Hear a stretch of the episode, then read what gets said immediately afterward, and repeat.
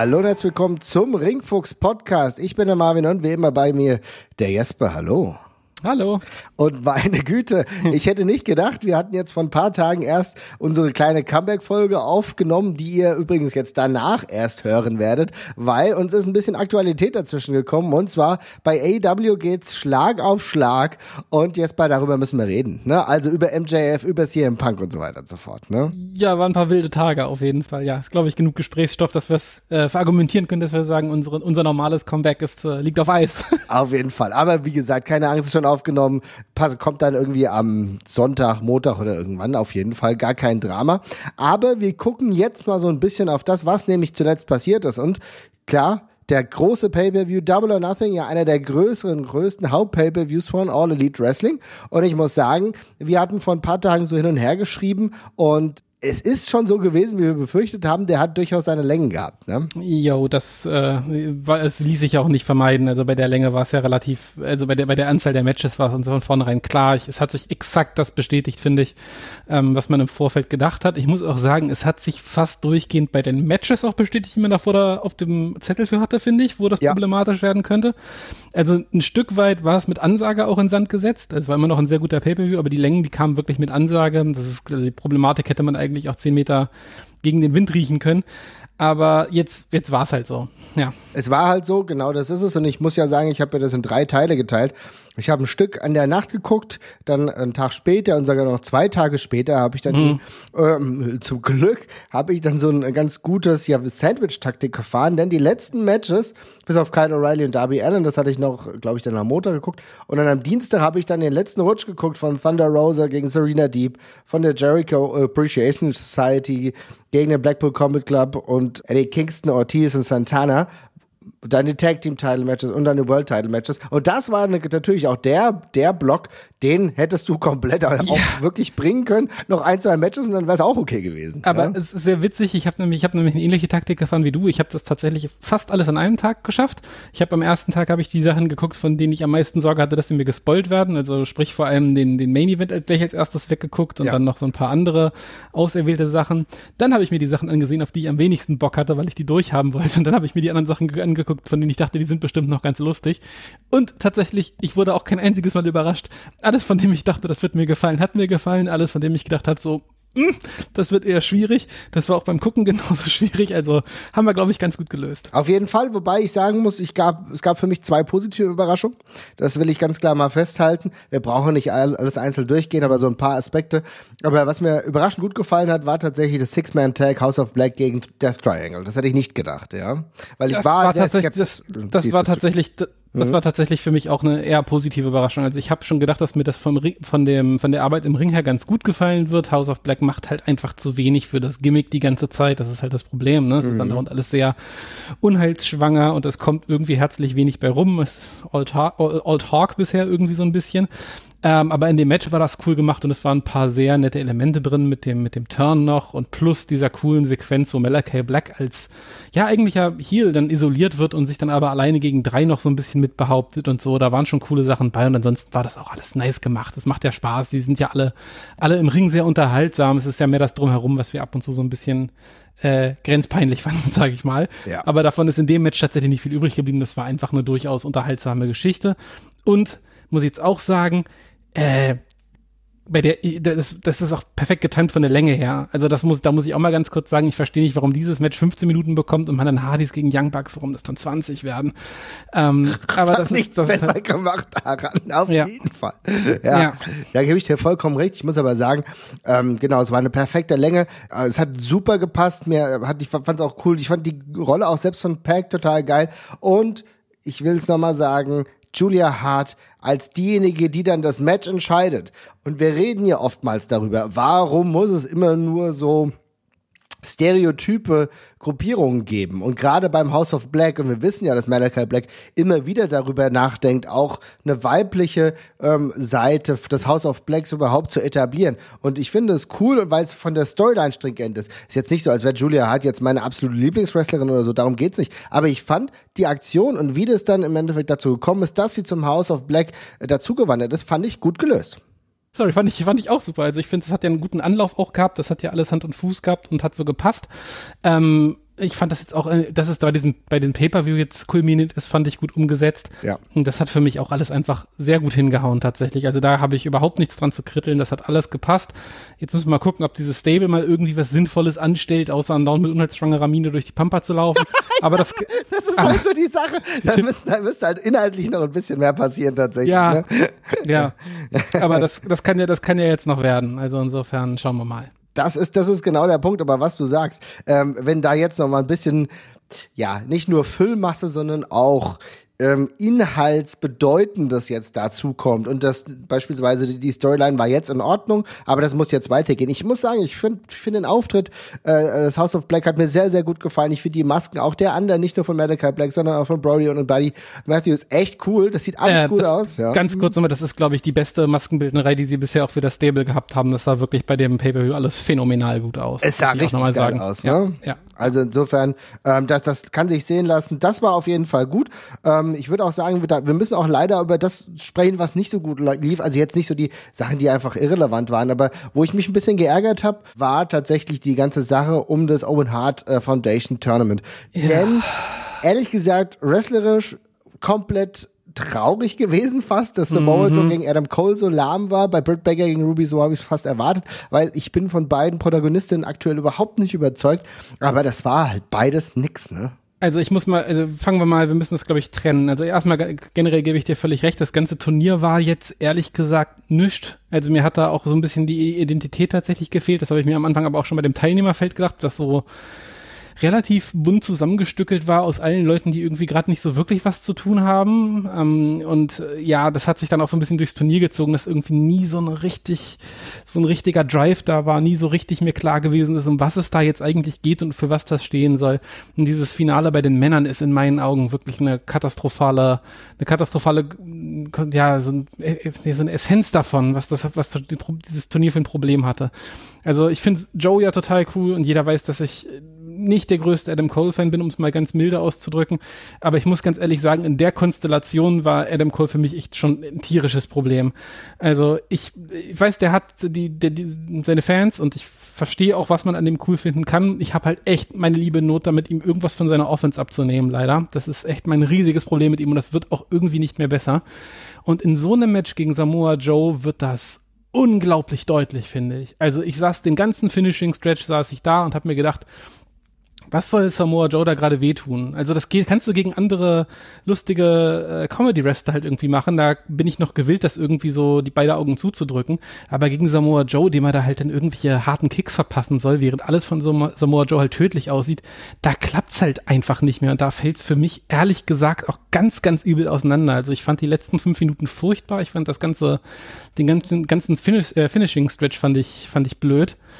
Ähm, also da hat mir wirklich nichts dran gefallen, muss ich leider sagen. Ich fand's im besten Falle dröge und ich muss, das ist halt traurig, ne, weil normalerweise riesen Samoa Joe Fan und der hat eigentlich im Gegensatz zu anderen, die manchmal dann auch einfach nicht bei AEW ankommen, hat, die finde ich, hat er sofort einen Spot gefunden, ne, ist in diesem Ring of Honor Circle irgendwie drin, ähm, aber ist trotzdem irgendwie ein cooler Typ, das passt alles und äh, diese, dieser Switch, der funktioniert ganz gut, aber wie gesagt, das Match gegen Adam Cole war nix, ähm, das hat mir äh, leider nichts gegeben, muss ich sagen und ähm, wir kommen gleich noch auf die zwei positiven Sachen äh, zu dem Tournament, aber jetzt können wir noch mal ganz kurz über das Women's Match sprechen, weil auch da, und da muss ich sagen, ich habe das Gefühl, dass Ruby Soho gerade komplett raus ist aus allem. Ja, die ist auch komplett raus. Also ich fand das jetzt irgendwie auch rückbetrachtend sehr komisch, wie man sie, mit welchem Tamtam man sie eingeführt hat, auch mit den schick produzierten Videos, den ersten Auftritten. Und dann ist ja wirklich erstmal eine ganze Weile nichts passiert. Und jetzt hat man es gedacht, dass es das vielleicht über dieses Turnier so ein bisschen passieren könnte. Ich fand aber auch schon, man, irgendwie, also sie kriegt diesen Auftritt mit Rancid und so, das ist ja auch alles schön und gut. Das war auch, das war ähm, cool. Das, das war auch ganz gefallen. in Ordnung, das sah auch alles ganz cool aus. Aber ich fand, sobald das Match losgegangen ist, hast du irgendwie schon gemerkt, dass da so also da lag jetzt nichts in der Luft, ne? Das war mhm. irgendwie so, da war die, irgendwie hat das niemand so wirklich interessiert. Und es geht für mich jetzt auch so weiter, dass sie dann selbst dieses Ding nicht gewinnt und das wieder an Britt Baker geht. Das ist dann auch nochmal heftig, aber ich, also sie bräuchte jetzt tatsächlich mal wirklich irgendwas sehr Konkretes, an dem sie sich abarbeiten kann in meinen Augen, damit sie da irgendwie einen Fuß in die Tür kriegt. Weil, muss man jetzt auch mal sagen, Ruby Soho ist eine richtig gute Wrestlerin, ist allerdings auch keine spektakuläre Wrestlerin, wo du jetzt irgendwie sagst, so, boah, das, die, die haut jetzt reihenweise die Bomben-Matches raus, die das Publikum so aus dem Steh, Stehgreif begeistern. Die braucht schon, irgendwas, woran sie sich heften kann. Die braucht ein bisschen Dramatik vor allem. Das geht mir gerade sehr ab mit ihr.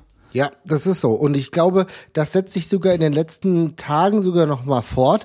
Also davor, die war, ganze Zeit war es ja so. Und selbst jetzt bei der äh, Dynamite-Ausgabe, die wir jetzt gerade eben, habe ich die mir noch mal angeguckt, auch da war sie das schwächere Element in dieser gesamten Gruppe. Und ich weiß nicht genau, woran das liegt. Vielleicht kann man da auch noch was tun.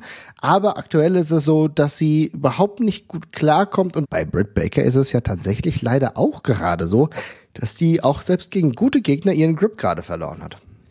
Das ist noch sehr milder ausgedrückt. Also es wird ja wirklich tatsächlich gefühlt von Woche zu Woche schlimmer. Also ich fand jetzt ja die letzten Wochen bei, bei ähm, ich will andauernd Impact sagen zu der Show, aber das ist natürlich Dynamite, Entschuldigung. Jetzt wollte ich gerade äh. mal sagen, muss mal, ja, mach mal halblang jetzt hier, ja. äh, das ist ja, das ist ja in den, in den Weeklies wirklich immer und immer schlimmer geworden und das ist ja besonders absurd gemessen daran, dass man ja weiß, dass sie es besser kann. Also Britt Baker auch sie jetzt keine, ähm, ich sag mal, absolute Premium-Wrestlerin im Ring, aber die hat ja ihre anderen Qualitäten, ähm, über die sie kommen kann und war da ja auch eine völlig logische erste Wahl, so als Galionsfigur für die Promotion. Aber es ging in den, in den letzten Wochen tatsächlich auf ein Niveau für mich, wo ich gesagt habe, das wird echt zum Problem gerade. Also die Matches, die, die, die, die Frauen-Matches mit ihr sind einfach alle schlecht. Also mhm. werden wirklich, sie, und sie zieht die Gegnerin aggressivst auch runter auf ein, auf ein gewisses Niveau. Und sie ist halt viel besser als das, was sie jetzt gerade auch gezeigt hat. Also das ist halt wirklich irgendwie ein bisschen dramatisch und ja, dementsprechend fand ich es jetzt auch nochmal echt komisch, ihr dann diesen, diesen, diesen Sieg hier zu geben, weil ich halt eigentlich gedacht, so, das Beste, was man der eigentlich hätte gerade geben können, wäre eine Pause gewesen oder irgendwie eine etwas entspanntere einen entspannteren Look. Ich war auch fest davon überzeugt, dass endlich dieser Split jetzt kommt im Rahmen dieses Turniers mit ja. von Jamie Hater und, und es ist die ganze Zeit so im Waben im Grunde. Ne? Ja, und wie lange geht das jetzt schon? Also ich mhm. meine, das ist doch ein Jahr her, dass es da die ersten Split-Andeutungen gegeben hat und dann ja, das ist, ich weiß nicht, das müsste jetzt echt mal kommen. Also ich habe bei Jamie Hater schiele ich halt immer noch Richtung William Regal, dass die vielleicht der weibliche Vertreter für die dort wird. sie hat es ja sogar angekündigt. Sie hat es ja sogar angekündigt. Ne? Sie hat ja gesagt, wenn sie nicht, wenn sie nicht mit, mit, mit Britt Baker zusammen wäre, würde sie genau darauf schielen. Why not ja. do it? Ja. Ja, ja. Und da fehlt mir jetzt irgendwie halt gerade wirklich die, die Richtung. Also das ist halt irgendwie, man wartet ewig auf dieses eine Storyline-Element, was wirklich das wirklich dringend kommen müsste und das fehlt halt genau. Das ist halt irgendwie echt seltsam. Also das finde ich auch. Und ich glaube, es, was du gesagt hast, ich meine, Britt Baker äh, wrestelt auch als eine der wenigen wirklich sau, sau viel bei AEW. Ne? Also das, äh, da haben andere viel, viel weniger Matches und wie gesagt, da waren auch jetzt das aktuelle, das Tag Team Match mit, mit Jamie Hader gegen Ruby Soho und Tony Storm hat mir gut gefallen. Das war alles in Ordnung. Aber man merkt irgendwie, so eine kleine Pause würde jetzt vielleicht auch gar nicht mal schlecht tun. Ne? Und dementsprechend ja. bin ich froh, dass mit Thunder Rosa da gerade wirklich eine absolut patente Championess dann am Start ist, weil ähm, ich könnte, wir, wir können ja den, das dann schon fast mal zumachen machen, weil wir dann sehen, das geht auch anders. Aber nochmal ganz kurz zu dem Owen Hart äh, Foundation Tournament. Das einzige, die einzigen zwei Sachen, die mir wirklich gut gefallen haben, ist, dass die Theme-Musik, die ähm, dafür genutzt wurde, wirklich eine gute Anleihe an die klassische äh, WWF Owen Hart Theme genutzt wurde. Klingt sogar schon besser. Und ich muss auch sagen, ich fand das mit den Bells irgendwie ganz schön gelöst. Nee, das ist auch alles in Ordnung gewesen. Das Ganze drumherum, das ist das, was mich in dieser ganzen Geschichte eigentlich als einziges gar nicht gestört hat. Das war halt der ganze Rest. Also dieses, die Identität von diesem Cup hat mir halt gefehlt und die Sieger fand ich jetzt auch denkbar langweilig und äh, komisch. Mhm. Aber das, die Bells fand ich cool und die, die Mucke fand ich auch fein. Also es war eigentlich alles, fand ich, bereitet für einen, für einen coolen Abend, aber da kam dann halt nichts. Und, ja. Naja, das ist halt ein bisschen schade. Aber gut, muss man dann wohl abhaken. Ich habe auch, wie gesagt, schon im Vorfeld gesagt, dass mir das vermutlich nicht gefallen wird. Äh, da lag ich dann halt auch tatsächlich richtig und es ist ein bisschen ja, bitter, dass es jetzt bei den beiden auch so in die gleiche Richtung geht, wo ich bei, also ich finde bei beiden wirklich, dass es, dass die andere Leute leider gerade echt ein bisschen runterziehen. Also für mich verlieren diese Matches tatsächlich an ihren Reiz. Äh, und dass auch das Match mit Samoa Joe mich dann wirklich dermaßen kalt lässt und mich dann auch echt genervt hat zum Schluss. Das ist schon eine spannende Leistung irgendwie, aber ja, mal gucken. Ja, ähm, ja, finde ich auch. Ich hoffe, dass das in dieser Kombination jetzt nicht so häufig weitergeht. Hm. Aber äh, wir können ja mal zu den Matches, die uns, wie gesagt, mal jeder vielleicht mal so so so ähm, zwei Matches, die einen besonders begeistert haben. Dann äh, haben wir nämlich auch so ein bisschen was von der Card abgefedert, weil wir brauchen ja nicht jedes einzeln durchgehen. Willst du mal starten, was dir besonders gut gefallen hat? Also zwei, eins, ein, zwei Matches, die mir besonders gut gefallen haben. Ja, klar. Ähm, dann fange ich, glaube ich, einfach einmal an mit dem mit dem Opener tatsächlich. Ähm, ja. Ich fand MJF gegen Wardlow tatsächlich sehr gelungen, äh, mhm. einfach weil es ich stehe ja immer auf Sachen, die einfach ähm, ganz simpel das tun, was sie sollen und das hat's in diesen Augen, in, diesem, in dieser, ja, in dieser Darstellung wirklich für mich getan. Es war einfach äh, die ja, die Verdreschung des Heats, auf die man sich sehr lange und sehr ausgiebig gefreut hat. Und genau die hat man eben auch in aller Deutlichkeit einfach bekommen und auch mit den lustigen kleinen Kniffen mit dem Ring noch, der, der da nicht zum Einsatz kommt und dergleichen. Also wirklich nochmal ganz kurz alles abgefrühstückt und dann wird einfach mal ordentlich gut draufgehauen für ein paar Minuten. Das war kurz und knackig und das war für mich einfach so, das war so schönes Funktions, so ein schönes Funktionsmatch, ne? Du hast einfach genau gewusst, worauf das hinausgehen, äh, hinauslaufen soll und du hast genau das gekriegt. Und dann war ich happy. Das war alles fein es hat genau den Leuten das gegeben, was sie wollten. Und ich konnte teilweise auch ehrlich gesagt nicht verstehen, dass es da den ein oder anderen negativen Kommentar gab, weil ich wollte gar kein normales Wrestling-Match. Also Nein, das Letzte, was ich da gewollt hätte, wäre in irgendwie 20 Minuten MJF ge gegen Wardlow-Kampf. Das wäre total ja. verschenkt gewesen, weil Wardlow ist ja ein krasses Monster und Wardlow ist so ein bisschen der bessere, ist nicht böse gemeint für alle Goldberg-Fans, aber für mich der bessere Goldberg-Aufbau, ähm, der, der jetzt von AEW jetzt kommt, wo die sagen, okay, das ist unser Typ, ne? Der kommt auch von hinten rein, der muss irgendwie gesichert werden und so. Das ist, das hat ja schon diese Anleihen. Aber Wardlow ist ein Typ, der, äh, das muss ich ja mal sagen, das hat AEW sehr, sehr gut geschafft. Die haben den organisch overgebracht. Und da ist das Match genau das Richtige gewesen für. Ja, und genau deswegen brauchst du jetzt ja auch kein Drama mehr im Match. Das ganze Drama gab es ja vorgelagert, die ganze große Story. Und in dieser Story und in der jetzigen Darstellung gerade ist MJF natürlich ein guter Wrestler, aber eben auch ein Feigling und jemand, der einem, der, der, der so einem Wardlow einfach auf dem Papier nichts entgegenzusetzen haben sollte. Wenn der nicht cheaten kann, dann wird der von diesem Typen plattgewalzt. So, das ist gerade die Erzählung halt. Genau. Und dann warum dann jetzt irgendwie noch groß was erzählen? Jeder weiß, dass also wenn man eine Wardlow hier jetzt irgendwie verlieren lässt durch irgendwie Schummelei oder sonst irgendwas, das hat man jetzt ja oft genug ich sag jetzt mal, gehabt in verschiedenen Ausprägungen, dass der kurz vor knapp dann doch gescheitert ist, dann ist ja nichts gewonnen. Also jeder weiß, worauf das hinauslaufen soll und dann erzählt's kurz und bündig. Das ist ja der, der Witz an der ganzen Geschichte so. Und daran kann ja dann MJF dann auch wieder seinerseits wachsen, dass er dann irgendwann ein ernstzunehmender Wrestler auch in solchen Matches mal werden kann. Insofern genau das gemacht, was es sollte, kurz und knackig erzählt und auch äh, ehrlich gesagt ein krasser Konterpunkt zu vielen anderen Sachen auf der Karte, wo ich mir gedacht ja. habe, das kannst du um die Hälfte kürzen und das ist immer noch nichts verloren gegangen. Ähm, und ja, das war in meinen Augen genau richtig. Hat mir auch richtig gut gefallen, fand ich ein super Start. Und es war auch so ein bisschen das eingelöst, was ja die ganzen Tage so im Unklaren war. Was passiert jetzt mit MJF? Kommt er, kommt er nicht? Wir haben die Story gehabt, dass er irgendwie vielleicht rausfliegen sollte. Er war auf jeden Fall nicht bei den Fantreffs dabei. Dieses Rumor hm. war ja ganz, ganz groß und ehrlich gesagt haben bei mir die Grenzen komplett verschwommen und sie sind verschwommen und ich weiß bis heute nicht, wie die Situation ist. Wir werden gleich nämlich über das, was dahin führend noch ähm, kommt, äh, sprechen ja, weil bei Dynamite gab es eine neuere Entwicklung, aber er war dann da, er hat äh, das Match dann bestritten und hat ganz klar verloren und es war trotzdem genau das, sage ich mal, ich weiß nicht, ob es das Fädenende ist, aber es war so der, der Schlusspunkt, den es gebraucht hat. Insofern mhm. vollkommen okay.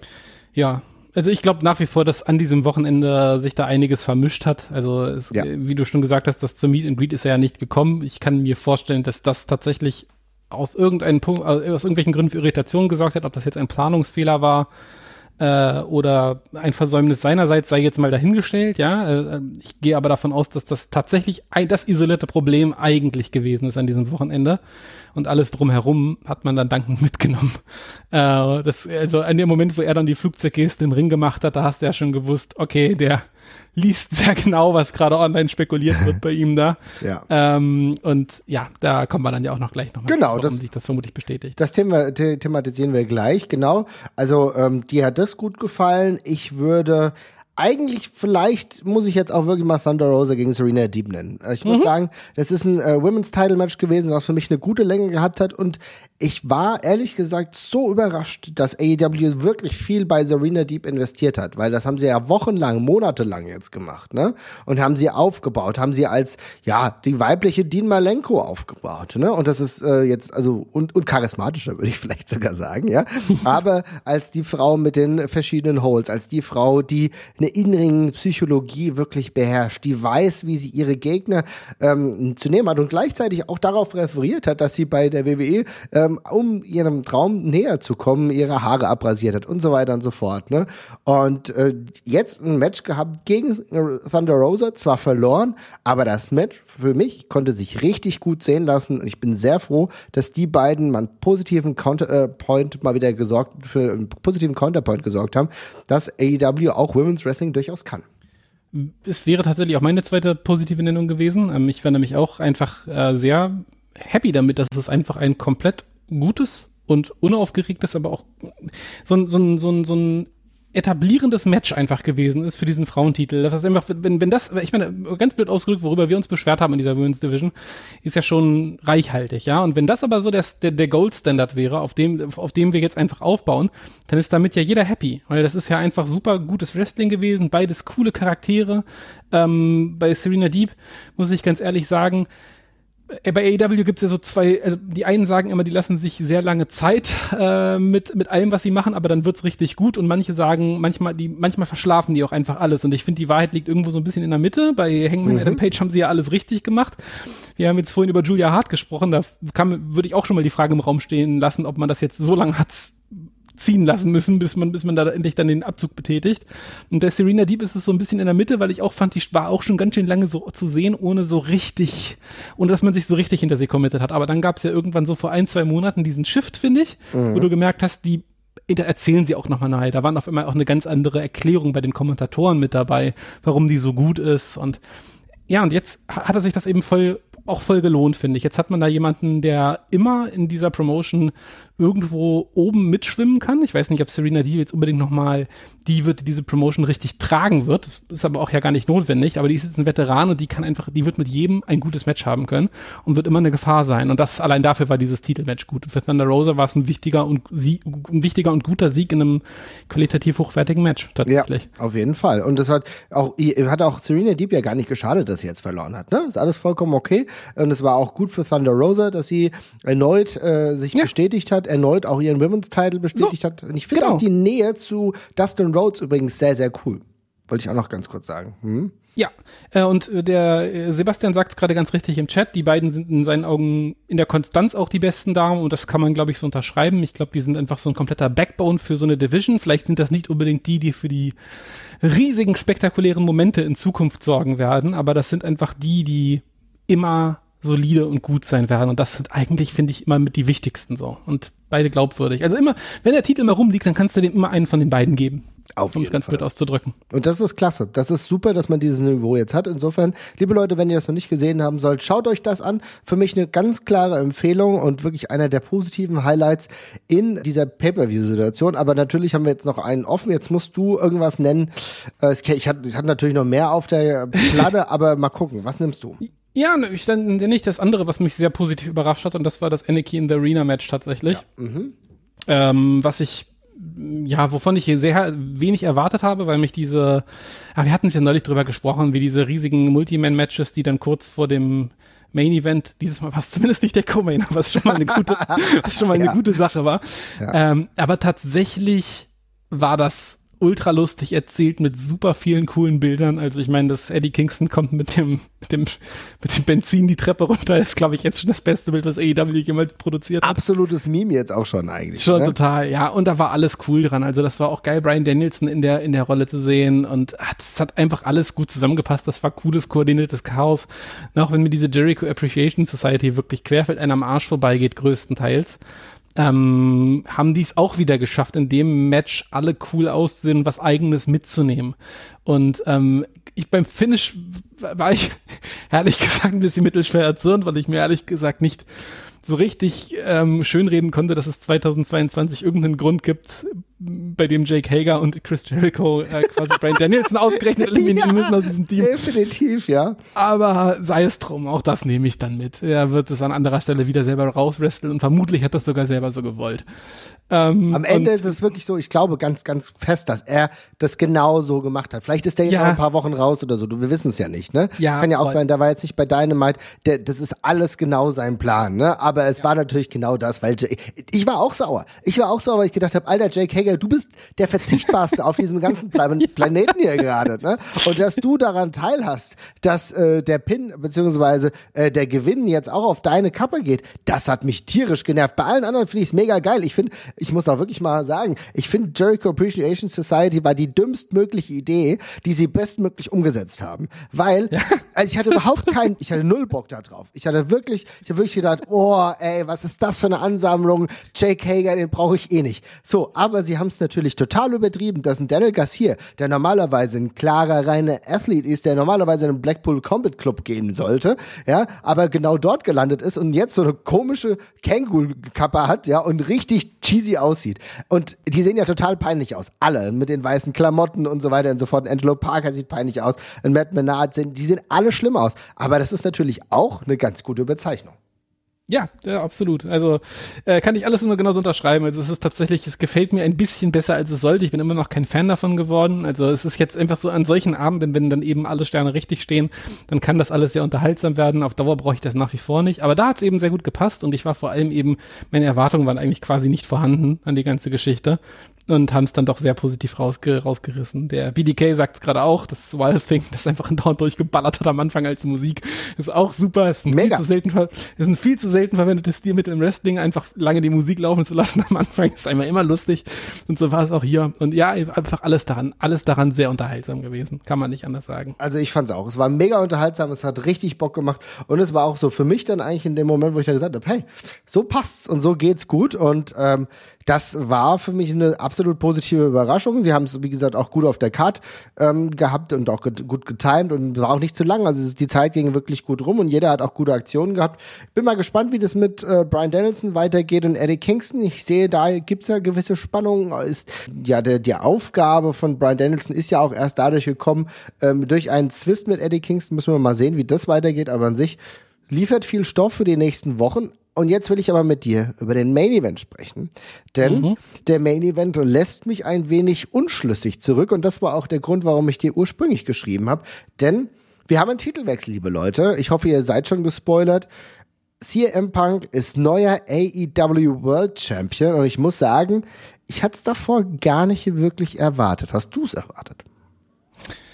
Ähm, hätte ich getippt, hätte ich, glaube ich, auch eher auf Hangman gesetzt, aber ich hatte ziemlich große Zweifel, ähm, was da kommt, weil ich auch gerade gedacht habe, hm, wer ist dann unbedingt der Nächste, gegen den Hangman verlieren soll. Das ist ein sehr sanft verwegt, den Titel abzugeben an den größten Star in der Promotion und das hat mich so ein bisschen ins Zweifeln gebracht. Aber ich hätte, glaube ich, auch eher auf einen Sieg für Hangman getippt, muss ich sagen. Glaube ich. Ja, ne? Ich habe auch ganz klar eigentlich gedacht, okay, das wird jetzt eigentlich schon in die Richtung laufen, dass Hangman das Ding gewinnt, weiter seinen äh, Championship-Status äh, konstituiert. Aber es ist anders gelaufen und ich muss sagen, das Match hat mir ordentlich gefallen. Ich fand es grundsätzlich ganz gut.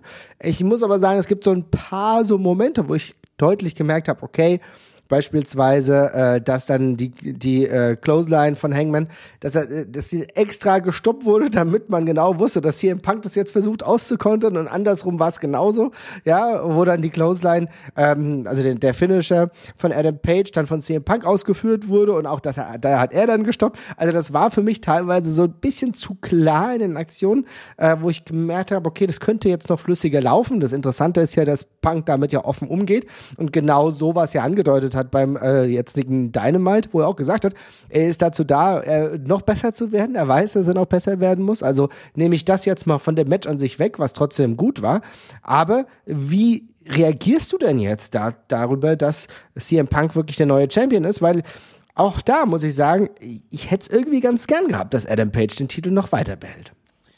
Also ich finde die Story mit Adam Page kann man so er erzählen, weil das ist ja so ein bisschen sein Problem, dass er andauernd zu sehr am eigenen Kopf ist. Und genau das ist ja hier jetzt auch wieder passiert. Und deswegen hat er verloren. Und da hat er eben verloren als, wie alt ist er, 26-Jähriger gegen einen 42-Jährigen, der halt so ein richtiger, ein richtiger Veteran halt einfach ist und der dann im richtigen ja. Moment eben ein Stück weit präsenter war. Also das passt in meinen Augen. Und da kann man, finde ich, auch die Geschichte mit Hangman auch nochmal gut äh, umerzählen, neu erzählen, dann hat er den, kann er den Titel auch gegebenenfalls von Punk oder von irgendjemandem anders dann später wiederholen. Es gibt ihm jetzt aber auch was zu tun. Also ich muss ganz ehrlich sagen, ich weiß jetzt auch nicht, was ich gerade schon meinte, wer hätte wer hätte ihm, wer hätte ihm das Ding sonst abnehmen sollen, dann irgendwann.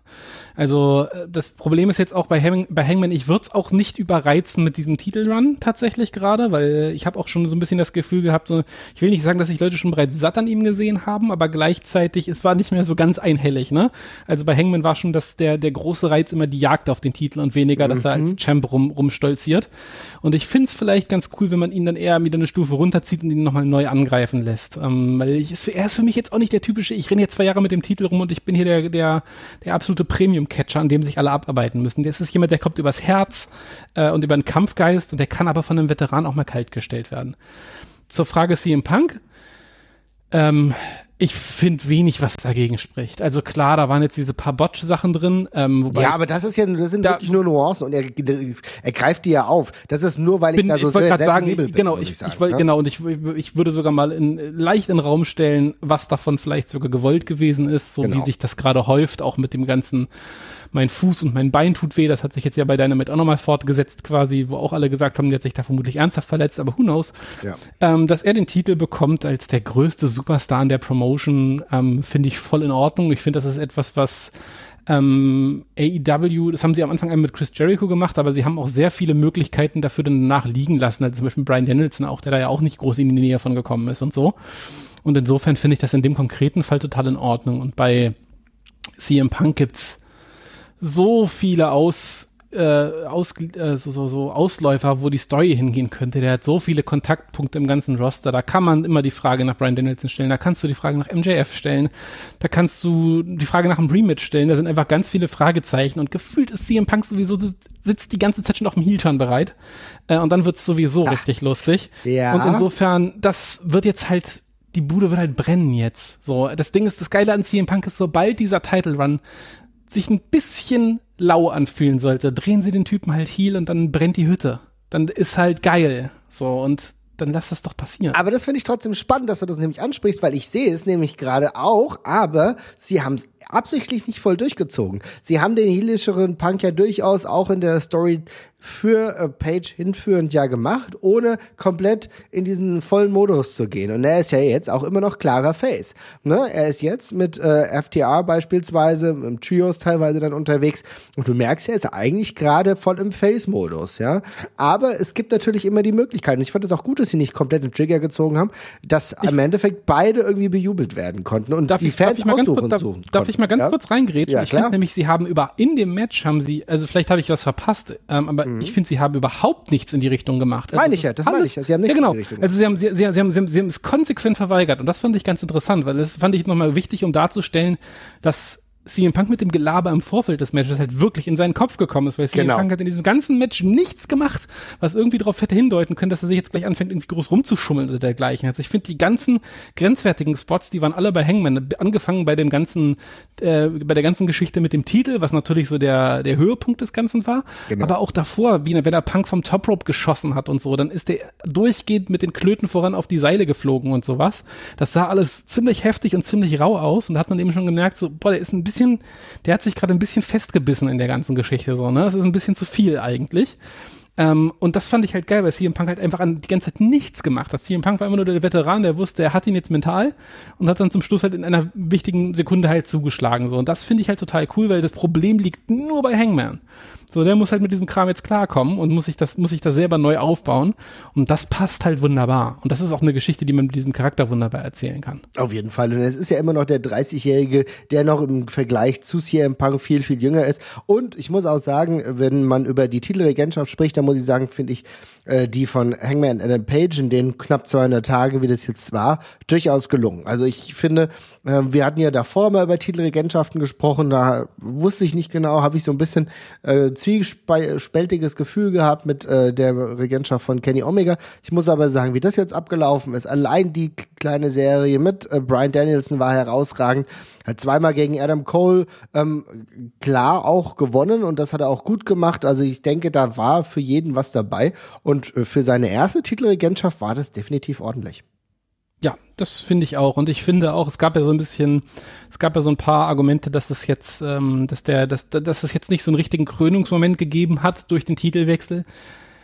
Ich finde relativ, ich, ja. ich finde, ich finde es auch super schwierig von diesem einen klaren Krönungsmoment, der sein erster Titelgewinn ja gewesen ist, genau. zum nächsten zu kommen. Das ist halt schwierig. Das kannst du nicht jedes Mal machen. Du baust nicht mit jedem Titelgewinn einen neuen Star, sondern manchmal musst du einen Schritt zurück machen und dann wieder zwei nach vorne machen. Und ich weiß jetzt, ich, ich, sehe jetzt bei Hangman sehe ich keine einzige Feder, die so eine krasse Emotionalität bekommen hätte, dass es irgendwie seinem Titelgewinn damals gleich gekommen ist. Das war damals eben so ein Lightning in a Bottle Moment.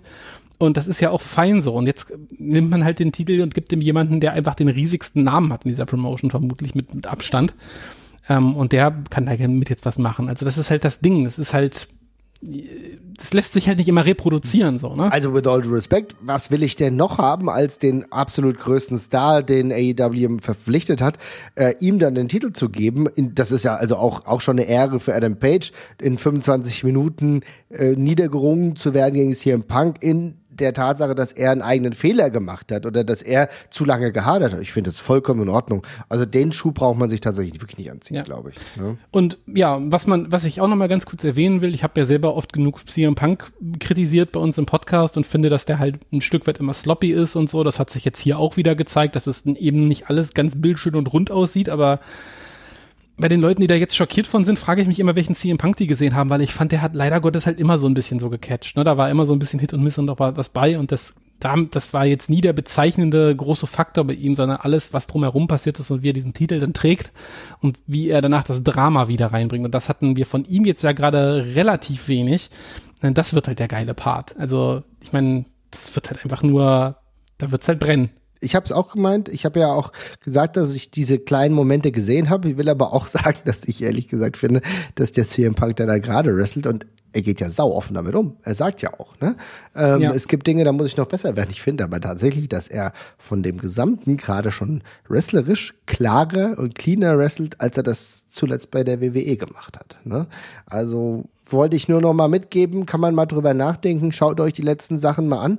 Ähm, da ist natürlich auch ein anderer Arbeitsaufwand gerade, ne? Und bei CM Punk ist es jetzt in, bei AEW durchaus so, dass er nicht ganz so regelmäßig ganz so viele Matches hat, aber äh, ich finde den Durchschnitt tatsächlich besser. Insofern ich freue mich, dass er den Titel geholt hat ja. und ich freue mich auch gerade jetzt, weil wir drüber gesprochen haben. Also für mich kommt jetzt so ein bisschen die Realisierung zu sagen, okay, vielleicht ist das doch eine ganz coole Angelegenheit und wir werden sehen, äh, wo es hingeht. Klar ist auch, dass er, und jetzt kommen wir gleich zu Dynamite, würde ich sagen, ein mhm. fließender Wechsel hier, äh, dass er auf jeden Fall als nächsten Gegner, zumindest bei Forbidden Door, dem AEW New Japan äh, Pay-Per-View, Tanahashi hat. Interessant. Ja, kann ich mir noch nicht so richtig vorstellen. Ich auch nicht. Aber gleichzeitig hätte ich, ich fand, hätte, ich fände alle Dream Matches mit, also ich, CM Punk ist für mich ist kein Dream Match Wrestler. So, genau, nee. ne? Es ist halt nicht irgendwie so das Ding wie bei Brian Danielson, dass du denkst, boah, und dann kannst du das machen und das machen und das machen. Und CM Punk, der halt immer über das Drama kommt, da guckst du halt auf diesen, auf die, und dann denkst du bei jedem, jo, kann ganz gut werden, so, ne? Kann auch egal werden, aber kann auch sehr gut werden. Äh, ich ich glaube, das wird dann auch eher potenziell positiv überraschen als negativ. Ähm, passt dann auch, aber ja, äh, auch weird. also, ich weiß auch nicht, also mein, im ersten Moment, als er rausgekommen ist, dachte ich so, okay, das ist jetzt für mich nicht so der alleroffensichtlichste Pick tatsächlich an der Stelle. Aber fein. Ja, für mich auch nicht. War für mich nicht so, äh, gerade weil man ja davor so ein bisschen ein paar Tweets gelesen hat, die eher in die Will Osprey Richtung gegangen wären. Wobei ich aber auch sagen muss, also ich hätte mir kein Will Osprey CM Punk Match gewünscht. Ich glaube, da war der Wunschvater des Gedanken deutlich bei Will Osprey. Ja, ja, ich hätte ja noch mit Okada gerechnet, vielleicht auch noch, aber äh, ja. ja. das hätte das hätte das auch sein können. Aber, aber da kann gesagt, vermutlich niemand verlieren. Nee, genau, das ist nämlich. Also ich sag mal so, Tanahashi ist, glaube ich, auch äh, jetzt nicht unzufrieden, wenn er einen guten Spot gegen CM Punk bekommt und dann vielleicht nicht gewinnt. Ne? Ähm, ja. Ich glaube, das ist, da, da muss man das austarieren. Das ist ja nur das erste Match, da wird es ja noch einiges weiteres geben. Aber Ich freue mich aber schon sehr auf den Pay-Per-View, aber ich würde sagen, äh, das sind so die schönen Sachen, weil ich muss ja sagen, ich habe mir den Pay-Per-View angeguckt, Double or Nothing, und wir haben eben drüber gesprochen, da gab es sehr, sehr gute Sachen, viel Filler-Stuff, so ein paar Sachen, die mich so ein bisschen, ja, irgendwie unbefriedigt zurückgelassen haben und dann denkst du, okay, naja, schaust du mal Dynamite und dann hauen die halt so ein brutales Dynamite Ey, raus. Gut, das gut, da möchte ich noch mal ganz kurz Bezug drauf nehmen, weil mir ging es nämlich genau, du hast es gerade so angedeutet, mir ging es halt auch so, dieser Pay-Per-View hat mich nicht euphorisiert zurückgelassen. Ich habe den geguckt und ich fand den unterhaltsam und ich hatte meinen Spaß, aber ich hatte null, also ich hatte in dem nächsten Moment hatte ich null, eigentlich null das Gefühl mit, boah, ich muss jetzt unbedingt wissen, wie es weitergeht. Genau. So, irgendwie war das so alles so halb abgeschlossen und mh, die neuen Entwicklungen haben mir alle jetzt nicht so wahnsinnig viel gegeben, dass ich gesagt hätte, das catcht mich jetzt total und dann machst du diese Dynamite-Folge an und die reißt es halt raus. Das, wie du schon gesagt hast, das ist halt, war halt ein Treffer. Das war ein absoluter Treffer und äh, das fing eigentlich, ne, es war alles, also wrestlerisch alles im Endeffekt solide. Wir haben ein paar geile Comebacks gehabt mit Miro, der zurückgekehrt ist. Ja, gegen Johnny Elite braucht kein Mensch. Ne? Ich bin immer noch kein Johnny Elite-Fan, äh, aber no hate, äh, alles gut. Aber ich find's geil, dass Miro zurückgekommen ist. Auch welche Rolle nimmt er jetzt an? Ne? Ist es jetzt der Bösewicht? Ist es, also wo geht er hin? Also wo gehen auch seine Gedanken hin? Das müssen wir noch abwarten. Hast ein cooles Multi-Man-Match gehabt, äh, Undisputed Elite gegen äh, Darby Allen, Cage, Jungle Boy, Luchasaurus und Matt Hardy so, alles in Ordnung, alles schön und gut. Und äh, aber was wir nicht vernachlässigen dürfen und worüber wir gleich eigentlich hauptsächlich sprechen müssen, aber das darüber können wir gleich sprechen. Main Event will ich noch jedem empfehlen. Ich finde diese knapp zwölf Minuten John Moxley gegen Daniel Garcia waren mega geil und boy oh boy, die hauen sich auch die ganze Zeit nur auf die Fresse. Ja, das passt sehr gut gepasst, auf jeden Fall. Ja, und dann müssen wir natürlich jetzt darüber reden, weswegen wir auch so ein bisschen jetzt hier die Sendung machen, denn es ist klar, MJF hat eine Promo abgehalten.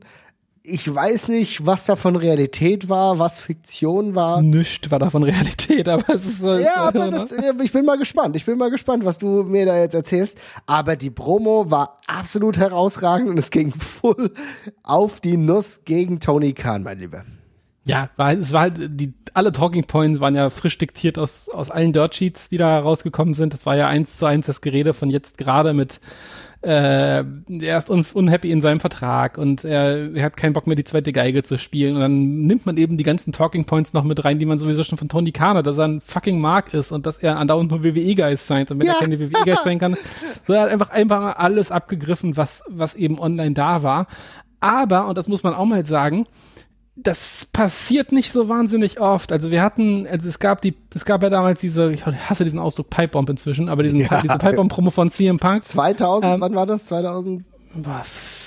11, 12 11? irgendwas, ne? 11, glaube ich, ja. oder? Das war, ja. Schreibt mal, schreibt uns mal na, gerne. Ich, ja, na, nach Money in the Bank 2011 müsste das doch ja. gewesen sein, glaube ich.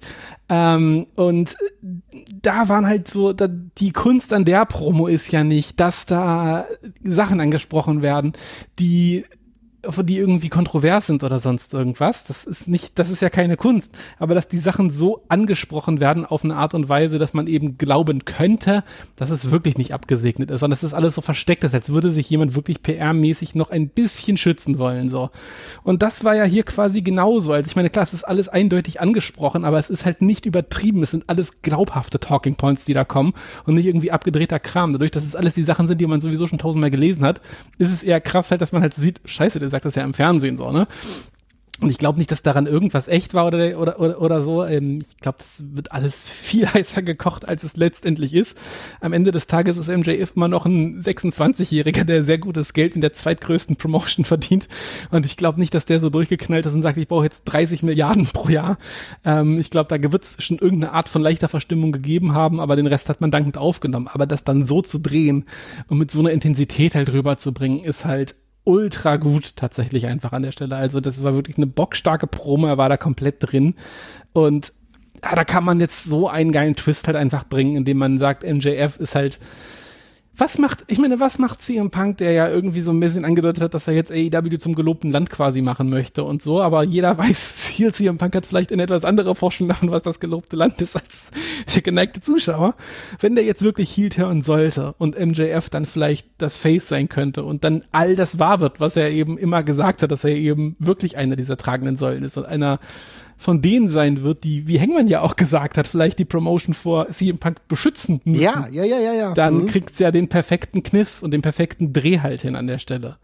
Ja, aber, aber ganz ehrlich, ich, ja, ich verstehe das und äh, ich kann das nachvollziehen, dass du sagst, das ist alles nur Work und so, ne? Und mhm. ich meine, sie haben es ja auch so ein bisschen so aufgezogen, ne? Dann plötzlich war das Mikro ging nicht mehr, das Licht ging aus und sie haben mit keiner Silbe in der ganzen Show das noch referenziell behandelt, ne? Es gibt äh, die, es gibt die ähm, Ausschnitte auch nicht auf YouTube. Es ist interessant, dass diejenigen, die die Ausschnitte bei Social Media geteilt haben, oftmals sogar wegen Rechteverletzungen die Videos wieder wegmachen mussten, ne? Und AW ist ja in der letzten Zeit eigentlich nicht so radikal da gewesen.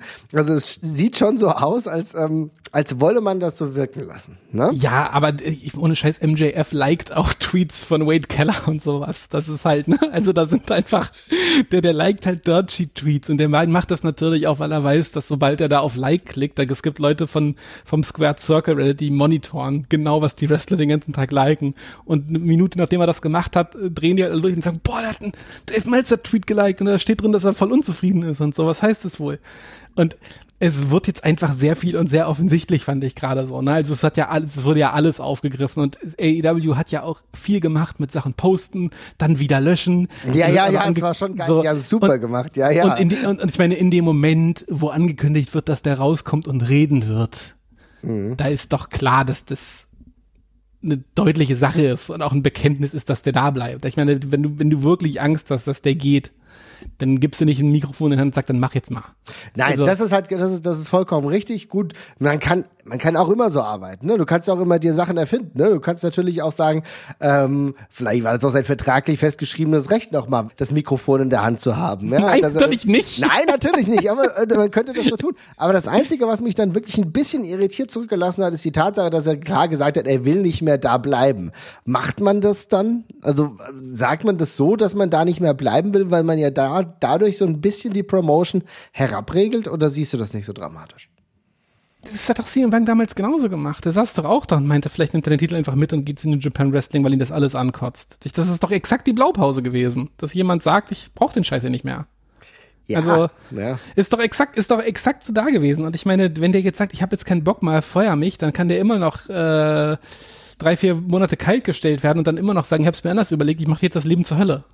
Wenn du, wenn du mich nicht, ne? Also ja. das kannst du doch, das kannst du doch, das kannst du doch drehen. Also wie gesagt, niemand würde jemanden dazu einladen, öffentlich zu sagen, dein Arbeitsplatz ist scheiße, wenn du ihm nicht davon was versprichst. Also das ist halt irgendwie, ja, ich finde es halt eindeutig. Aber, aber also okay, also du, ähm, äh, du hegst keinen Zweifel daran, dass das nein, alles jetzt hier ein Work ist, null, ja? Nein, null, null. Also kein, also glaube ich wirklich nicht. Ich weiß, also das Ding ist halt, ähm, dass es da irgendwie vielleicht Streit gegeben haben könnte oder ein bisschen Knatsch, das mag vielleicht stimmen. Ich glaube, die viele von den Dirtsheet-Nachrichten haben viel öfters noch eine Kernwahrheit, als man denkt, auch wenn das vielleicht in letzter Konsequenz dann immer nicht so stimmt. Aber warum Zeit mit jemandem verschwenden, der wirklich gehen will? Ja. Also ob, ob das, ob Tony Khan den dann jetzt direkt zur WWE lässt, steht auf einem anderen Blatt, da könnte man ja auch sonst was für einen auf, auf, Aufhebungsvertrag oder sowas machen. Aber ansonsten würdest du doch doch keine Zeit mehr rein investieren, dich von dem Typen beleidigen lassen. Und und auch diese ganzen Sachen mit Mikrofon abstellen und dann. So, ja, gut, das war dann, schon sehr gewollt. Ne? So, ich meine, ja, also das ist doch alles, das ist doch eindeutig. Also, und ja. vielleicht, äh, ich sage jetzt nicht, dass, dass, dass MJF jetzt seinen Vertrag äh, verlängern wird und dann irgendwie bis 2000 40 bei AEW bleibt, das weiß ich nicht. Aber ich glaube schon, dass man die nächsten, zumindest für, den, für seine Vertragsrestlaufzeit noch sehr viel mit ihm vorhat. Und ich glaube ehrlich gesagt auch, dass da ein beidseitiges Interesse daran ist, dieses, diese, dieses Arbeitsverhältnis zu verlängern. Ähm, da gehe ich fest von aus, weil, also, ich kann mir vorstellen, dass jemand vielleicht mit seinem Gehalt unzufrieden ist, aber ähm, alles, was MJF gerade bei AEW macht und gemacht hat, baut seinen Marktwert aus und aus und aus. Und es ist äh, viel mehr, ganz ehrlich, du hast vollkommen recht. Und man darf nicht vernachlässigen, dass so ein Spot, wie er ihn hat, dass der nicht eins zu eins übersetzbar auf die WWE wäre. Diese ja. komplett rebellische Art und Weise, die kann er natürlich bei AEW noch viel mehr ausspielen. Ich sehe da auch ja. nicht so wirklich viele Möglichkeiten bei der WWE.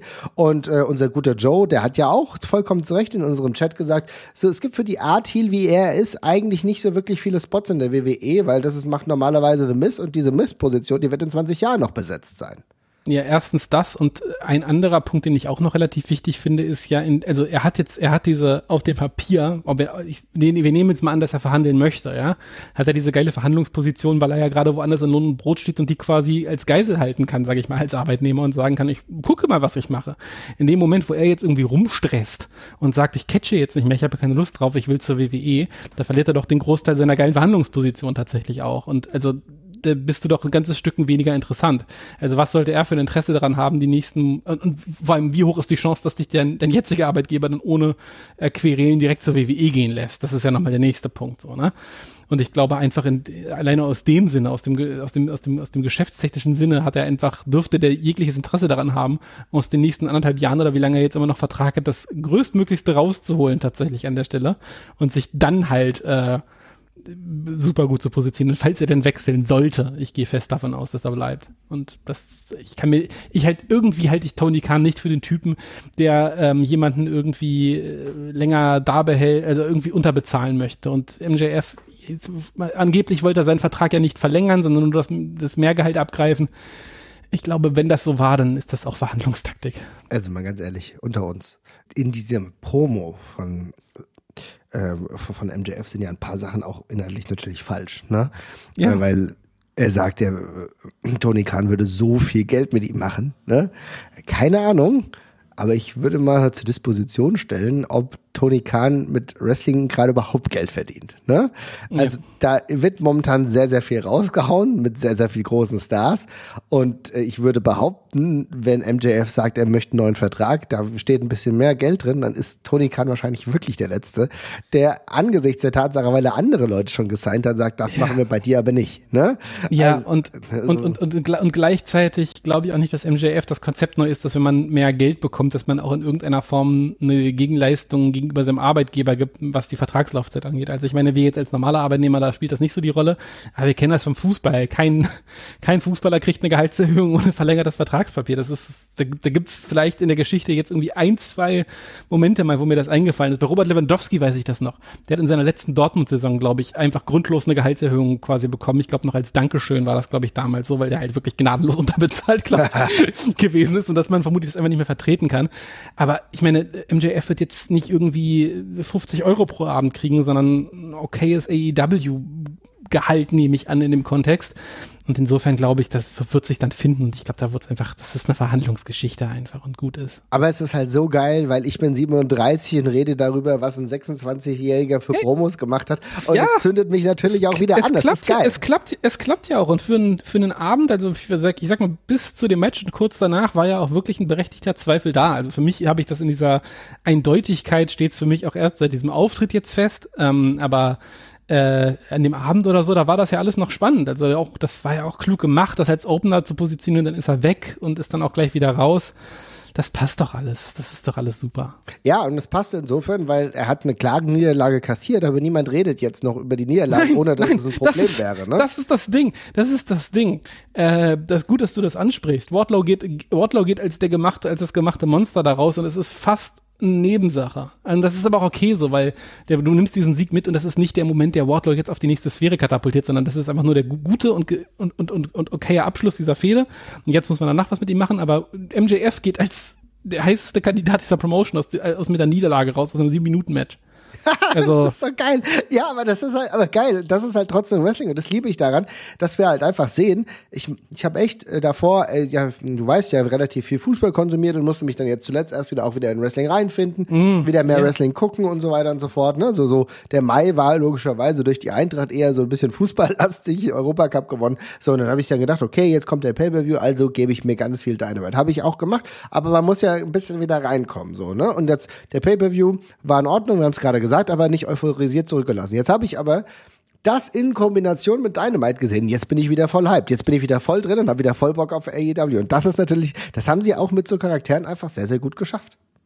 Ja, voll. Also kann ich nur eins zu eins so unterstreichen und ich hoffe auch, dass jetzt noch ein bisschen bei ein paar anderen Leuten eine etwas konsequentere Erzählung wieder reinkommt. Also ähm, ich hoffe, dass einfach Moxley und Danielson und Kingston jetzt auch richtig was also ich hoffe einfach nur, dass diese ganzen Main-Eventer, bei denen ich auf all, bei allen noch auf den letzten Boost warte, dass da überall was in der Pipeline tatsächlich ist. Ähm, aber bei MJF hat sich glaube ich, gezeigt, dass das still im Handumdrehen auch repariert werden kann, wenn es da gerade mal vielleicht ein bisschen hakt. Und ja, der ist jetzt einfach, ja, das ist einfach das Ding. Die ganze Promotion äh, scheint drauf aus zu sein, diesen Typen in jeglicher Hinsicht halt helfen und pushen zu wollen und aufs nächste Level hieven zu wollen. Und das ist ja, das zieht sich ja von der Zeit, die der bekommt, einfach wie viel TV-Zeit er bekommt, bis hin zu den Leuten, die auch alle mit ihm arbeiten wollen, von CM Punk bis weiß, weiß ich nicht wem, die ihn alle gut aussehen lassen möchten. Also das scheint sich ja, da scheinen sich ja einfach alle einig zu sein, dass der das Gesicht dieses, dieses Ladens ist und, und, und bleiben soll. Und was willst du mehr? Ja, auf jeden Fall. Ich habe die Hoffnung. Ich sehe tatsächlich das mit Moxley und äh, Danielson gar nicht so. Ich finde, das macht gerade durchaus Sinn. Also ich finde, ich, ich, du, du, ich finde, ich, ich, ich, ich finde das, ich finde das auch super. Ich finde das auch super, was die machen. Ich hoffe trotzdem, es kommt auch nochmal der Singles, der Singles Run für die beiden. Aber ähm, ich bin auch total gespannt, wie das auseinanderbricht. Das ist der perfekte der perfekte Punkt, wo sie jetzt gerade sind. Auf jeden Fall. Aber lass sie auch da noch mal ein bisschen drin. Ich würde mir ganz gerne mal ein bisschen gutes äh, Blackpool Combat Club äh, Merch kaufen. Ne? Also ihr könnt da ruhig noch ein bisschen was machen, ja. Äh, das ist wahr, ja. also es, man hofft halt, ne? Ich habe noch kein einziges AEW-Shirt, weil am Ende, also keine Ahnung, die, die werden gerade in gewissen ja. Sachen besser. Ich finde, die ja. werden in den Themes gerade viel, viel besser. Das macht gerade ja. richtig Bock. Ähm, aber die T-Shirt-Seite ist immer noch ein Gruselkabinett. Aber, aber das habe ich, hab ich, wow. hab ich, hab ich auch gestern wieder festgestellt festgestellt, war auch durchgescrollt und dachte, es sind so viele Wrestler, die ich einfach tragen würde, wenn da irgendwas Unaufgeregtes ist.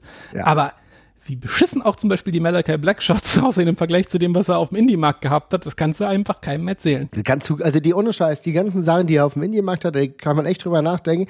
Die AEW-Sachen kannst du klaren Gewissens nicht kaufen. Also, ja. also, ne, also jeder, der es kaufen will, gar kein Drama. Für mich ist es halt nix so. Ja, aber ja. ich finde es halt einfach objektiv nicht so wirklich geil. Da haben wir schon viel, viel Besseres gesehen. Ich bin natürlich ein kleiner Schadenfreude-Fan, irgendwie alles, was äh, Brooks immer macht. Und wir haben schon da ganz andere Sachen gesehen. Und wie gesagt, Malachi Black selbst allein auch schon gute Sachen Aktuell fehlt's mir noch und dementsprechend würde ich mir da noch das nächste Level wünschen. Was hier gerade bei den Themes erreicht, ich habe wirklich das Gefühl, es wird eigentlich immer, immer ja. besser.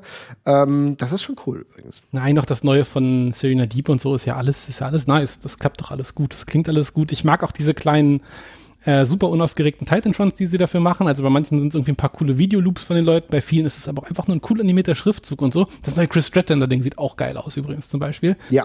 Ähm, das passt alles wunderbar. Also ich finde auch, das schlägt eine gute Richtung ein. Ich finde, die haben auch immer noch eine ganz gute Varianz in den Themes. Mhm. Einziger Kritikpunkt für mich, sind alle ein bisschen gleich abgemischt und gleich produziert. Man hört schon, dass die aus dem gleichen Hause kommen. Ja, da könnte man noch ein bisschen mehr, da können wir noch ein bisschen mehr ähm, Diversität wagen. Es ist lang nicht so schlimm wie bei, wie bei, wie hießen die CFO damals, ja, ja. Ähm, wo, wo irgendwie eine, eine Trompete genauso klang wie eine Gitarre quasi. Äh, aber es ist, äh, man könnte es ein bisschen mehr diversifizieren noch vom Klangbild her, aber ansonsten geht das voll in die richtige Richtung und ähm, man erkennt auch die ganzen Wrestler inzwischen sehr gut und das, in der Regel ist es ein guter Fit, finde ich. Ja, finde ich grundsätzlich auch. Also ich habe ähm, Bock und finde es gut, wie es läuft. Wie gesagt, der nächste Pay-Per-View, da werde ich auch wieder nachts wach bleiben, weil ich schon immer das Gefühl habe, es macht dann nochmal was anderes. Das Bitte ist wieder dann, samstags. Äh, ich guck, weißt du was, wir, wir sind ja hier live, wir gucken hier einfach mal, wie das ist. Äh, New Japan ähm, Japan, ähm, was, was habe ich gesagt? Forbidden Door. Ja. So, gucken wir mal, ob es wirklich an einem Samstag stattfindet, weil das würde ich mir natürlich auch sehr, sehr wünschen. Ähm, gucken wir mal, weil Samstag ist tatsächlich ein krasser Unterschied. Ja, äh, Sonntag ja. ist natürlich einfach scheiße, dann kann ich in der Regel nicht so wirklich gut. Äh, am 26. Juni, jetzt gucken wir mal, 26. Juni, 26. Juni ist wieder ein Sonntag. Scheiße. Ja schöner Scheiß. Warum? Ich will das nicht mehr. Also gut, ich meine, sie werden sich was bei denken. Äh, und dann scheint es ja wirklich einfach so zu sein, dass man da die deutlich besseren Zahlen macht. Aber es ist einfach echt, es ist einfach unmöglich, finde ich. Irgendwie vor allem, wenn man irgendwann ein bisschen älter ist, mit 20 oder so, steckt man das noch ganz gut weg. Aber jetzt irgendwie nachts vor der Arbeit irgendwie ja. sechs Stunden Wrestling reinzubrechen. Ja, weil es halt auch immer so lang ist, du weißt. Ja, es ist, es ist wirklich lang. Wenn es drei Stunden wären und man könnte, dann wäre es eine andere Geschichte, aber bei, bei einem über vier. Du, nee, Du, du, weißt ja, wie es läuft, ne? Weil gerade wenn AEW zusammen mit New Japan, dann dauert ja. das eh immer lang, weil die All Japan, äh, New Japan Pay-per-Views ja eh auch relativ lang schon dauern, ne? Ja, es ist auf jeden Fall kein Festival der, äh, der Kurzarbeiter, was da passiert. Auf gar keinen Fall. Ich werde es trotzdem probieren. Vielleicht äh, gibt's auch irgendwie eine Möglichkeit, am 27. nicht so hart zu arbeiten. Ähm, ja. guck, guck ich mal. Aber das wird der nächste richtig geile Pay-per-View. Da gehe ich voll, äh, voll drauf auf. Ich glaube, äh, dass das wirklich so eine Supercard wird. Ne? Die werden da wahrscheinlich ja. ein bisschen was raushauen. Müssen wir mal abwarten. Aber gucken wir mal. Aber wir sind ja tatsächlich auch ähm, bald, äh, ganz bald, und zwar schon am Freitag wieder beim Wrestling. Äh, können wir uns ganz kurz damit be beschäftigen. Und es ist äh, die WXW, die wieder in Hamburg ist. Brauchen wir gar kein Wrap-up machen. Aber äh, auf welches Match freust du dich so am meisten? Bei der WXW? Ja, jetzt in Hamburg. Mhm. Oh, ich bin bei der Card tatsächlich noch nicht so wahnsinnig fest. Also der Main Event klingt halt sehr gut mit Gresham gegen äh, Archer. Ja. Auf jeden Fall, das kann ich mir sehr gut vorstellen. Der Rest der Card sah ein bisschen wild aus, muss ich sagen, auf den ersten Blick. Ich mhm. bin aber auch noch nicht in diesem aktuellen Tourmodus so ganz drin. Ich habe viele von den Leuten noch nicht so richtig in der WXW-Umgebung äh, gesehen und verortet, also auch die Kanadier zum Beispiel. Das ist für mich gerade noch so ein bisschen viel grüne Wiese und das ist gar nicht negativ gemeint oder so, aber da muss ich mir noch ein bisschen reingucken tatsächlich. Aber ansonsten ähm, habe ich jetzt nicht unbedingt ein spezielles Match, auf das ich mich so, auf das ich krass vorausblicke. Wobei, ne, 30er gegen Rotation wird auch, glaube ich, noch sehr witzig. Ja, 30er Rotation. Ich habe Bock auf Rott und Flott gegen Levaniel und Jan Simmons, weil. Ah, ja, natürlich. Äh, Rockhot und Flott sind ja die neuen Champions. Ne? Also ich ja. glaube, dass das ein Match sein wird, wo die Halle komplett wild ist. Ne? Ja. Ich glaube, weil Rott und Flott genau diese geile Markthalle, es ist endlich mal wieder Markthalle, es ist Hamburg, auch echt anzünden können. Und die Frage ist, eigentlich hast du hier zwei Athleten, die deutlich überlegen sind, weil Rott und Flott sind zumindest zum Teil, Grüße an Nikita Charisma, deutlich kleiner, ja. Mhm. Und äh, Levaniel und Jan Simmons sind eigentlich etablierte Main Event. Und da stellt sich die Frage, kommt hier vielleicht der Split? Ja, könnte gut passieren. Wobei ich, ah, ich glaube und hoffe nicht, dass äh, Jan Simmons wieder so full Arschloch Heel Turn. Daran habe ich mich gerade satt gesehen äh, und das brauche ich ehrlich gesagt nicht jetzt gleich wieder. Ja, weißt du ja nicht, ob er das ist. oh, meinst du, ja? wird der, wird der, Hass, der Hasspriester. Ja. Ja, man, man, ja, kann sein. Ich hoffe, dass die einfach dann so auseinandergehen und das sportlich klären. Das, davon braucht ja Levaniel, finde ich, auch noch ein paar Matches, ähm, mhm. wo er einfach sich mal sportlich durchsetzt. Ähm, aber ja, ich kann mir gut vorstellen, dass es da auf jeden Fall zu, zu Knatsch kommt. Also wenn Levaniel und Simmons gut zusammen funktionieren sollten, dann sollte es ja eigentlich eine klare Sache werden. Aber ja. ja. Auf jeden Fall. Äh, Knatsch sehe ich nicht bei den Only Friends, ja. Mhm. die antreten gegen Norman Harras und den kanadischen Partner, der ja schon öfter mit Norman Harras zusammen unterwegs war. Und da kann ich mir schon vorstellen, ähm, mal gucken, weil Norman Harras hat eigentlich die meiste Arbeit schon gem äh, gemacht, die ganzen letzten Wochen.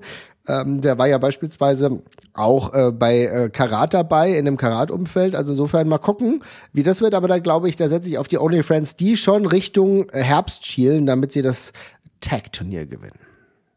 Ja, das glaube ich auch. Das wird, äh, also ich hoffe auch, dass die einfach bis dahin noch fleißig Siege sammeln, aber die sehe ich da auch relativ weit oben in der Verlosung, ähm, sich da durchzuprügeln und vielleicht nochmal auf die, auf die Gürtel auch zu schielen, ja. Ja, und ansonsten, klar, Psycho Mike, ähm, definitiv ganz lustig gegen Heisenberg, da geht's bestimmt auch ordentlich rund, ja. Also ja. das kann sehr, sehr lustig werden. Und äh, Aigle Blanc äh, gegen Senza Volto, hoffentlich Senza Volto wieder mit Klamotten, ja. Also die dürfte ja wahrscheinlich auch, hat jetzt wahrscheinlich neue, die wurden ihm dummerweise geklaut. Aber mhm. das dürfte ein ganz gutes Spotfest werden, kann ich mir vorstellen. Ja, auf jeden Fall. Ich muss aber dazu auch sagen, es ist halt auch schon spannend, das mal so zu sehen, weil es fehlen ja auf der Karte dann doch ein paar äh, paar Mainstays auf jeden Fall so, ne? Ich meine, ich von von ähm, Ahura wollte ich jetzt schon fast sagen, Grise, Grise rotiert schon wieder. Äh, ja, bleib Mag sitzen, Grise, bleib sitzen. alles gut. Maggot und Baby Allison fehlen ja zum Beispiel, fehlen ja jetzt zum Beispiel jetzt auch, äh, von Nudo und Stephanie Mace ist jetzt gerade, ist jetzt gerade auch nichts zu sehen äh, auf der Card. Ähm, X-Men fehlt auch, ne? Soweit ich das So weiß. ist es richtig. Ja, gut, mein, ja. Äh, du hast eben angesprochen, Maggot fehlt halt tatsächlich, weil er, und darüber, ein, zwei, drei Minuten wollte ich mit dir noch drüber sprechen, ja. weil er ja beim Strong Style 16 ist von Progress, ja. Ah, okay, das wusste ich gar nicht, dass es am gleichen Tag ist. Okay, na, das erklärt, das erklärt, das ergibt dann natürlich perfekt Sinn. Ist aber halt an dem Wochenende, dementsprechend sind die halt schon vor Ort, ne? Ja. Also das ist halt, würde ich sagen, der Grund. Aber wir müssen mal ganz kurz darüber reden. Also wir freuen uns auf jeden Fall schön ein bisschen Catch. Einfach mal wieder in Hamburg sein, ein paar Monate später, beziehungsweise Ende Juli ist es ja tatsächlich so, dass die dann nochmal zurückkehren und zwar in den grünen Span. Da freue ich mich auch drauf, mein Lieber. Yes, ja. da sind wir auch da, ja. Auf jeden Fall. Äh, da sind wir auf jeden Fall auch da. Aber lass uns mal ganz kurz über das Progress Strong Style 16 sprechen, denn ähm, ich habe selten eine Zusammenstellung eines Turniers gesehen, die so beschissen ist. ja, das, ja, also ich, ich, bin jetzt völlig entwaffnet, das ist mein Part. ich weiß. Und ich habe das ja lange probiert. Das ist ja das, das ist ja das Schlimme bei mir, weil ich immer wieder probiert habe, äh, Progress gut zu finden. Und ähm, ich nehme dann ja so ein paar Teile dann raus und sage, ja, das könnte doch jetzt eigentlich ganz gut gewesen sein. Mhm. Ähm, und äh, werde auch manchmal nicht enttäuscht, aber hier in dieser Zusammenstellung leider dann doch sehr. Ich gehe mal ganz kurz das durch, damit wir überhaupt wissen, worüber wir reden, okay? Also, ja. äh, weil es ist man kann reden, wie man will, aber es ist, es funktioniert nicht so hundertprozentig. Also, Jack Evans ist da, warum auch immer, der in einem komplett random Match gegen Johnny Progress antritt. Also Johnny Progress, der jetzt äh, äh, am Mittwoch noch bei Dynamite war und jetzt halt bei Progress ist. Alles gut und schön, aber niemand braucht dieses Match. Ja? Ähm, du hast zwei Foreigner, die antreten, warum auch immer. Und du hast dann jetzt einen wahrscheinlich Mixed Martial Arts Jack Evans, der jetzt auch anders aussieht als früher, aber who cares? Du hast Gene Money, der momentan so ein bisschen, ähm, ja, so, so ein bisschen in die Main Event Richtung gedrängt werden soll, auch ein wirklich guter Entertainer ist bei Progress gegen Ricky Shane Page. Hm, hat der Main Event nicht zu suchen. So, glaube ich auch. Aramis ähm, wurde schon mal probiert bei Progress Wrestling, hat auch damals schon niemand interessiert gegen Robbie X. Ja. Hm. Ja, das ist doch was. Ja, du hast Charles Crowley und Charles Crowley, wir erinnern uns, im, äh, beim äh, WXW-Wochenende, Karat-Wochenende war er ja da und hat ähm, bei Wrestling Carnival, also als Wrestling Carnival Champion ja auch dieses okay Match bestritten, was aber niemanden wirklich gekickt hat. Ja, sah cool aus, hat mega Charisma, aber irgendwie war es nicht so wirklich geil und der tritt an gegen Charlie Dempsey und das ist tatsächlich auch was, wo ich sage, warum? Charlie Dempsey ist der Typ, der äh, aktuell ja viel äh, bei ähm, äh, NXT UK rumwurschtelt. Und da muss ich leider sagen, ja klar, das war eine große Hoffnung. Und äh, der wurde ja als oh, mega interessanter Wrestler irgendwie angesagt und oh, cool, dass der äh, jetzt zur WWE geht und so NXT UK Wrestler mhm. ist. Aber der hat halt keinerlei wirkliche Verbindung auch zu Progress. Ja, ich meine, äh, der war mal da und der war auch mal bei der WXW. Äh, wir erinnern uns, da hat er dann unter anderem gegen Winnie Vortex verloren und so weiter und so fort als Bailey Matthews alles gut und schön, aber der hat halt nicht den Namen, dass du als den als als jemand, der nicht gerade ein Regular bei der Promotion ist, aber in dieses wichtigste Turnier steckst. Das verstehe ich nicht. Ich verstehe nicht, wie du absolute random Leute in ein Turnier steckst, wo du normalerweise vielleicht sogar deine eigenen Leute promoten solltest. Verstehst du, was ich meine? Ja, ich raff's null. Ich bin über diesen Namen, also bei Charlie Dempsey, als ich den Namen gelesen habe, da ist mir eingefallen, wer das ist und ich habe den genau, das ist mir eingefallen, dass er gegen Vinny Vortex verloren hat. Und dann ist mir eingefallen, dass der ja auch hier bei Dingens bei, bei, bei, bei NXT UK hier in diesem komischen Stable von, von Lucky Kid, äh, von Theoman gewesen ja. ist, auch bei, bei Die Familie. Und da dachte ich mir, das kann nicht der sein, das muss ein neuer sein oder sonst irgendwas. Was hat denn der mit Progress groß zu tun? Aber ja, er ist es. Also insofern, äh, ja, ich fand das auch super weird und da sind so ganz viele komische versprenkelte Namen mit drin. Äh, es ist vermutlich einfach ganz gut bezeichnet, wo diese Promotion gerade steht, die halt wirklich irgendwie auf der Suche nach einer eigenen Identität ist. Ja, aber mich irritiert's. Mich irritiert mich, mich irritiert mich, mich, irritiert auch alles davon. Also vor allem, was ist denn Jack Evans und Johnny Progress dann für für Fly-ins für diese Geschichte? Ja, und warum sind die gegeneinander gleich in der ersten Runde? Was soll das? Ja, ja. Das, das macht vollkommen keinen Sinn. Ich meine, die einzige, das einzige Match, was ich wirklich sinnvoll finde, es gibt zwei, äh, äh, eines von zwei Matches, die ich wirklich sinnvoll finde, ist tatsächlich Kid Lycos gegen Maggot. Das ist, das macht für mich Sinn, weil Kid Lycos natürlich jetzt auch nicht ein mega muskulöser Wrestler ist. Und das Maggot da drin ist, ist natürlich cool, auch für die, für, für die WXW und für uns irgendwie ganz cool zu sehen. Und da können tatsächlich beide weiterkommen.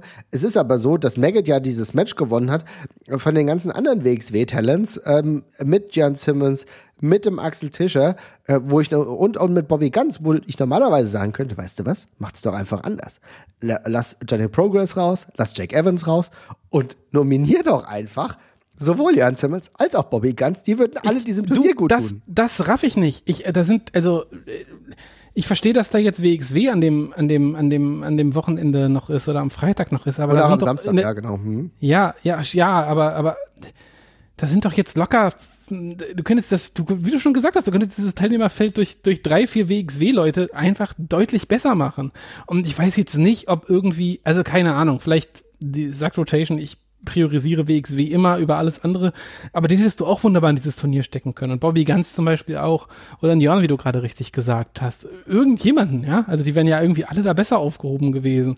Oder, ja, ich weiß, also das ist schon hart seltsam, als diese versprenkelten Leute. Und dann, was du gerade ansprichst, dass, dass dann irgendwie Jack Evans gegen, gegen, gegen, gegen einen Johnny Progress in der ersten Runde antritt, in der, in der Promotion wo so viele Leute dringend irgendwie Siege und, und, und, und Publicity brauchen.